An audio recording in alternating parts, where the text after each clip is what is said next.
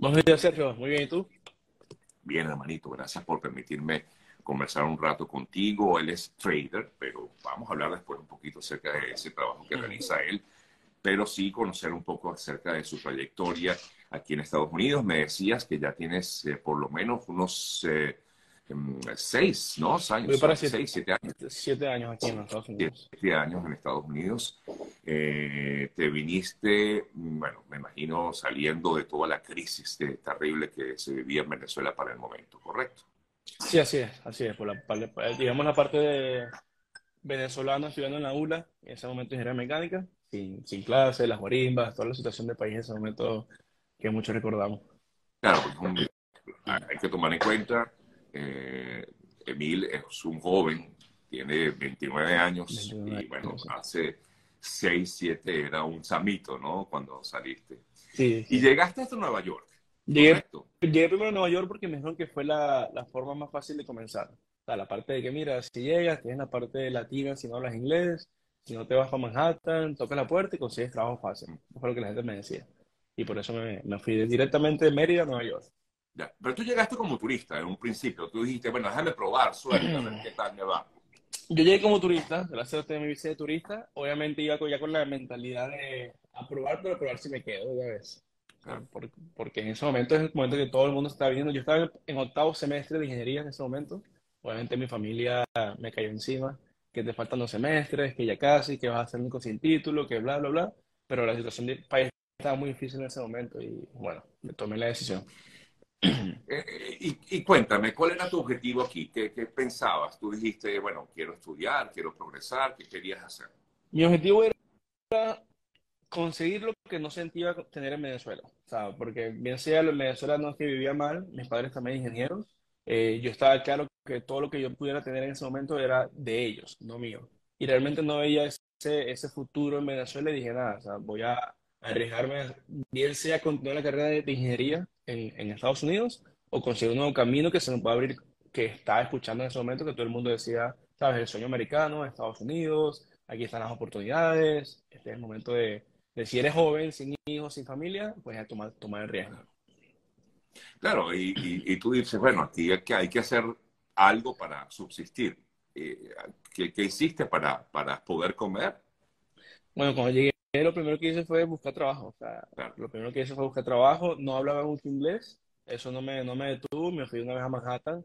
Trabajé en la famosa Pequeña Italia, si la gente la conoce, en la ciudad de Manhattan. Fue mi primer trabajo como eh, dishwasher, lavando platos ahí en, la Pequeña Italia. ¿Qué, ¿Qué, tiempo estuviste haciendo ese trabajo? Eh, estuve un año y seis meses justamente en ese trabajo. Un año y seis meses. De agosto de 2016 hasta diciembre de 2017. Eh, y bueno, claro, por supuesto que hay muchas cosas que allí aprendiste, ¿no? Eh, un poco a, a, ser más eh, humilde, pudiéramos decirlo así.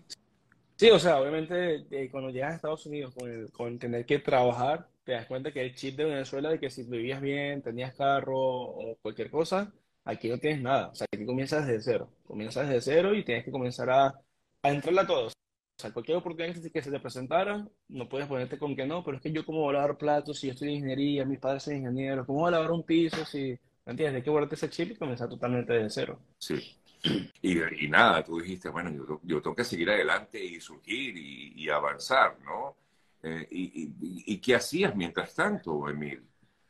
Para bueno, poder avanzar, quiero decir. Yo llegué al punto de que tienen, tuve tres trabajos que yo conseguí primero y dije, ok, me quedan todavía dos días libres a la semana, me quedan unos en la mañana me ponía, me quedaba en la noche.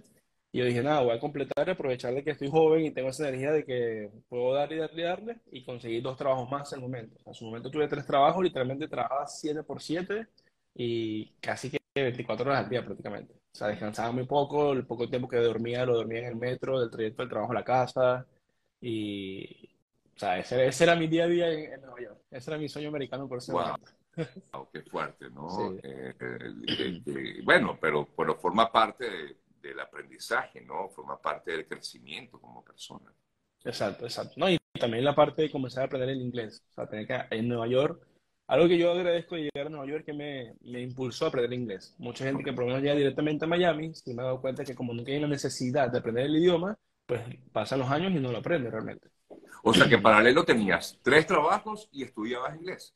Estudiaba pero de forma didáctica, por mi cuenta. Videos en YouTube, música en el metro, leer los subtítulos, lo que escuchaba en la calle, tratar de repetirlo y así fui poco a poco aprendiendo.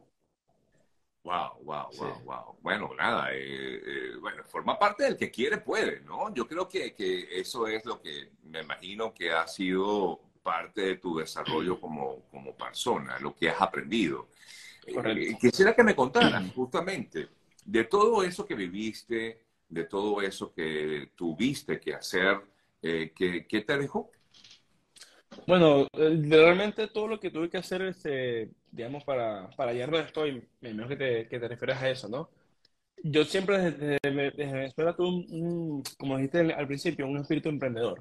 O sea, por más que mis padres me daban todo, porque no, no voy a mentir, ellos me daban todo, yo me había comenzado a emprender y comencé a hacer una línea de ropa deportiva, porque en ese momento estaba la, en la, en la onda del gimnasio, comencé cuando me dieron un carro, comencé a hacer transporte con el carro, o sea, una vez yo me rebuscaba para comenzar a hacer mi dinero.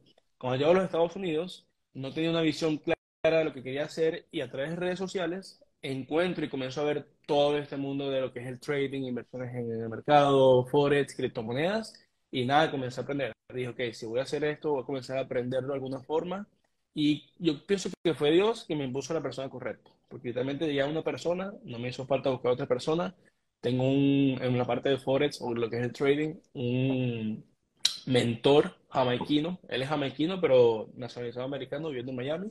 Y nada, con él comencé a aprender, vi su, información en Instagram, compré su curso eh, en inglés, lo que más me impulsó a aprender inglés.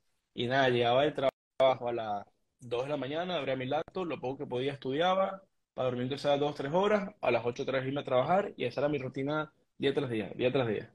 Bueno, pero andaba solo, me imagino que de alguna forma te ayudó a estar solo, quizás. Sí, sí, estaba completamente solo. O sea, sí tenía ciertas amistades que habían también decidido migrar y estaban en los trabajos y cuando los veía, pero en cuanto a nivel personal estaba totalmente solo y pues tenía todo el tiempo del mundo para, para hacer lo que yo quisiera, ¿no? y, y, bueno, dijiste nada, por aquí es el camino. En tu caso encontraste, digamos, la manera de desarrollarte a nivel personal en este mundo del trade que quizás muchos no entienden, quizás para algunos es un poco complicado, ¿no? Eh, este, este mundo del trade, pero para ti, ¿te pareció sencillo? Me pareció sencillo, yo pienso como vengo de un background de ingeniería mecánica, donde pasas por, eh, eh, digamos, termodinámica, química, física, cálculo, o sea, la cuestión de números, gráficas, ya, a ver, ya venía acostumbrado a eso. Entonces, cuando me di cuenta que era algo por ahí de tecnología, ver una gráfica, analizar, comenzar a hacer inversiones, me gustó y se me hizo fácil en teoría, pero fue algo que me, me apasionó de repente. O sea, lo comencé a buscar hacer desde, un, desde una pasión más que de que hacerlo porque solamente había dinero en el mercado.